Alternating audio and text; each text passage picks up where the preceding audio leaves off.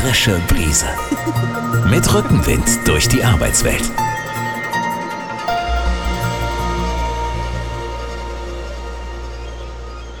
Hallo ihr Lieben, hier ist wieder der Podcast des Anwaltsbüros Guy Sagamon Partner in Hamburg. Wir sitzen in unserem Büro in der großen Bibliothek. Mir gegenüber sitzt mein Freund und Kollege Carsten Lienau, Fachanwalt für Arbeitsrecht. Und wir haben mal wieder ein neues Thema. Ja, herzlich willkommen. Mir gegenüber sitzt mein Freund und Kollege Ronald.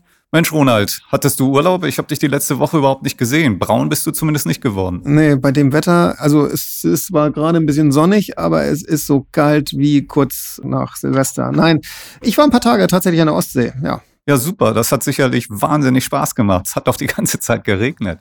Es geht schon irgendwie, aber Hauptsache raus. Ich habe die Zeit genutzt. Ich habe ein bisschen Entscheidungen gelesen. Ich habe mich fortgebildet. Du liest. Ähm, apropos Fortbildung. Ähm, hast du mitbekommen, dass bei uns tatsächlich eine der Angestellten Bildungsurlaub beantragt hat? Das mit dem Lesen wundert dich wahrscheinlich, weil du nur bewegte Bilder kennst. Aber ja, das funktioniert manchmal ganz gut, um sich fortzubilden. Bildungsurlaub, ja, steht halt den Leuten zu, die in einem Bundesland leben, wo es Bildungsurlaub gibt. Ja, ich war etwas überrascht und vor allem gleich für zwei Wochen und Sprachkurs in der Karibik. Wenn es schön macht. Nein, äh, seltsam, aber wieder etwas Besonderes in Sachen Bildungsurlaub. Ja, jedes Bundesland hat seine Eigenheiten. Wie ist das eigentlich bei dir in deinen Betrieben, wo du als Berater für die Betriebsräte tätig bist? Wird dort überhaupt über Bildungsurlaub gesprochen? Ja, ziemlich selten. Also Bildungsurlaub muss man den Leuten fast noch beibringen, dass es das überhaupt gibt. Dass man da gesondert wegfahren kann, allerdings ohne Lohnfortzahlung, das ist ein bisschen aus dem Fokus geraten. Ja, das Schlimme ist natürlich, jedes Bundesland hat eigene Regelungen und ich glaube, es gibt auch Bundesländer, ich meine Bayern, da gibt es überhaupt keinen Bildungsurlaub. Die sind alle schon gebildet, da ist einfach nichts mehr zu holen.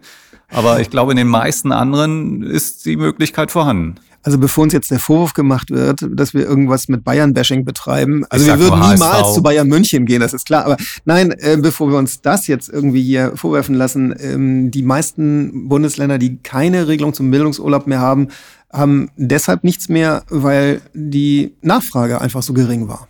Ja, das ist eigentlich erschütternd, weil es eine schöne Sache ist. Aber Urlaub ist ein echt heißes Eisen, finde ich. Und auch viele Betriebsräte treten in der Praxis an mich ran. Ich muss gestehen, weniger mit Bildungsurlaub, aber mit allgemeinen Urlaubsfragen. Wie ist das bei dir? Ja, jetzt beginnt ja die Urlaubszeit. Sie beginnt nicht nur, weil sie jetzt hoffentlich aufgrund des zurückgehenden Infektionsgeschehens überhaupt mal wieder zum Thema wird, die Urlaubszeit. Nein, Jetzt geht es im Prinzip los, Urlaubsanträge, die vielleicht früher gestellt worden sind oder auch jetzt kurzfristig gestellt werden, werden vom Arbeitgeber irgendwie bearbeitet. Und naja, jetzt wo so plötzlich alle in Urlaub wollen und vielleicht gleichzeitig wollen, da ist der Konflikt vorprogrammiert. Ja, und dann haben wir natürlich wieder die Zweiteilung. Einmal das Individualrecht. Jeder sagt, ich will jetzt meinen Urlaub. Das steht doch so im Gesetz. Und dann gibt's ja auch den Betriebsrat, der da ja auch das eine oder andere Wort mit zu reden hat. Hast du Betriebe, die Betriebsvereinbarungen zu dem Thema haben?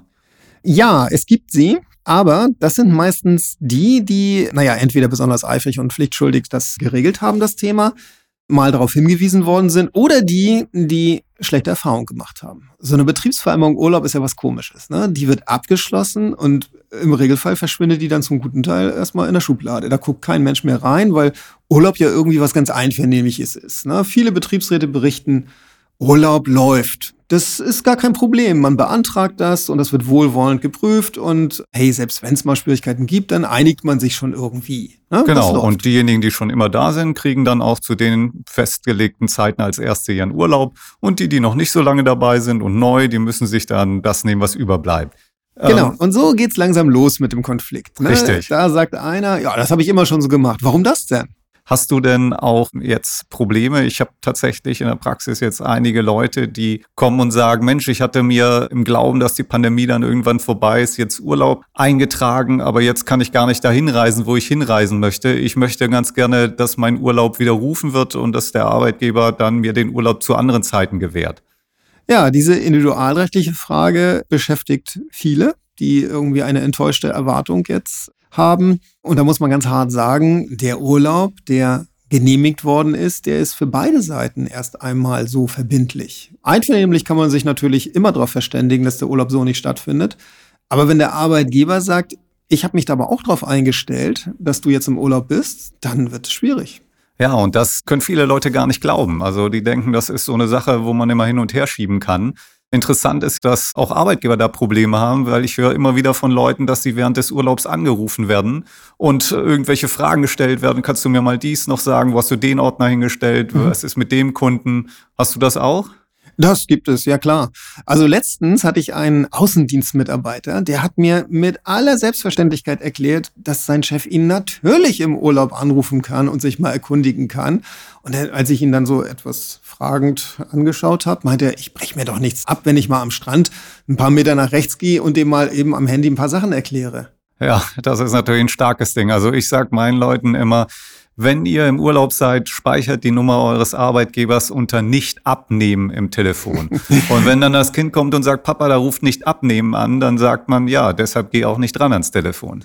Gute Idee, das sollte funktionieren. Also genau genommen müsste ein Arbeitgeber ja selber davor zurückschrecken, denn wenn man sich mal die Folge überlegt, wenn ein Arbeitnehmer das durchzieht, der dann sagt, ja, du hast ja dann angerufen und ich habe gearbeitet und da ist mein Urlaub unterbrochen worden, einvernehmlich. Die Folge ist hart. Damit ist der Urlaub als nicht angetreten zu werden. Ne? kann man ja mal versuchen. Dann kann man danach sich gleich dann beim nächsten Arbeitgeber umgucken. Ja, im laufenden Arbeitsverhältnis ja. dreht man da wohl an der Eskalationsschraube. Da gebe ich dir recht. Ja. Wo ich auch neulich Nachfragen hatte, da war jemand, der gesagt hat, Mensch, ich habe drei Wochen Urlaub beantragt und in der Zeit habe ich die Möglichkeit, ganz geschickt tätig zu werden bei einem Schwager, der ein Testzentrum betreibt. Und da würde ich dann natürlich in der Zeit ein Schweinegeld verdienen können.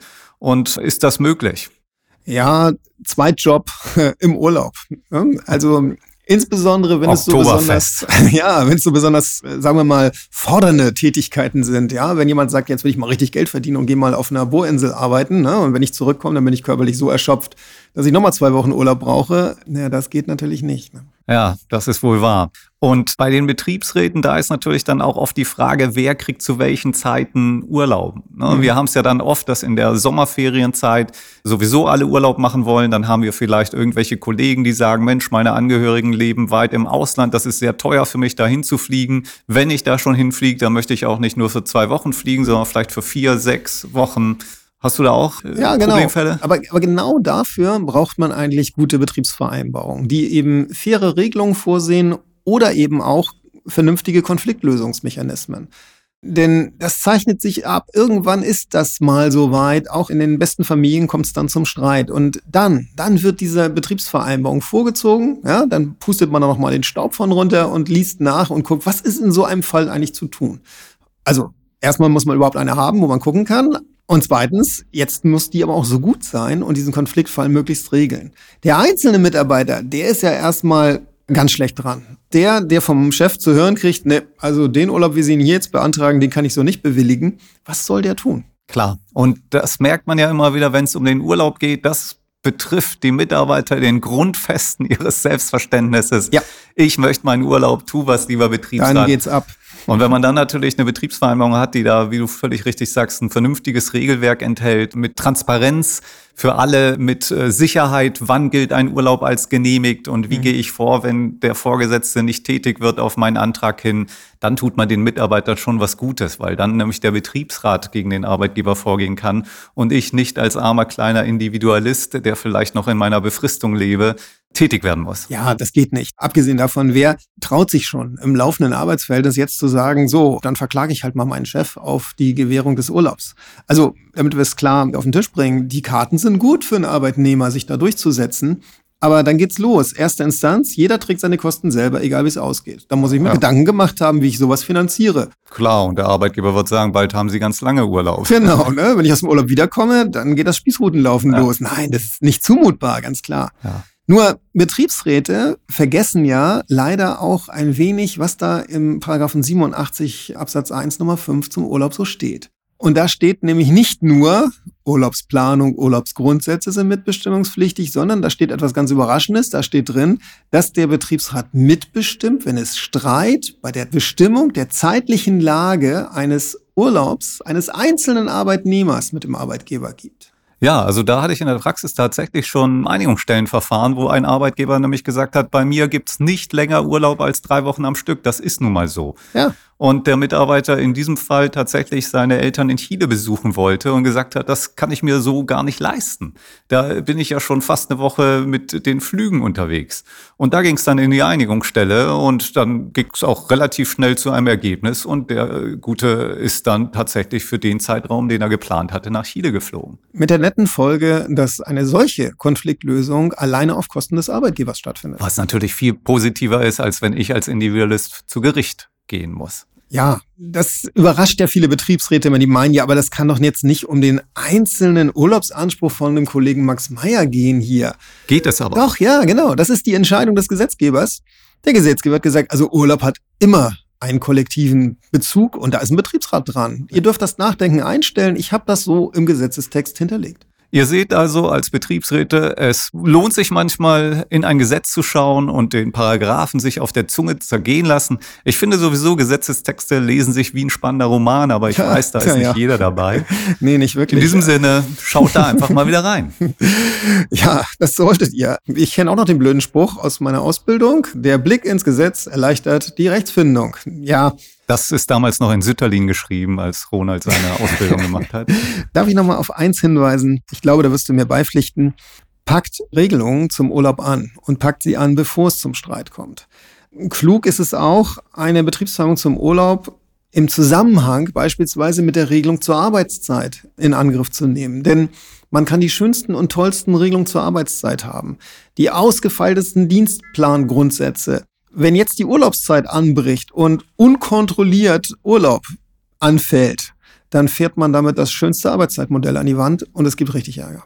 Das nenne ich schöne abschließende Worte, lieber Ronald.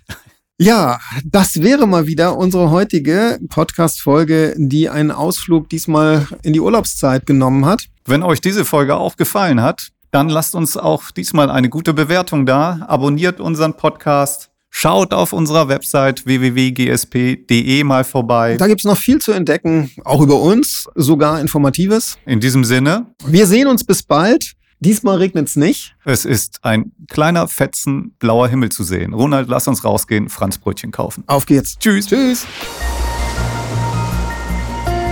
Die frische Brise. Mit Rückenwind durch die Arbeitswelt.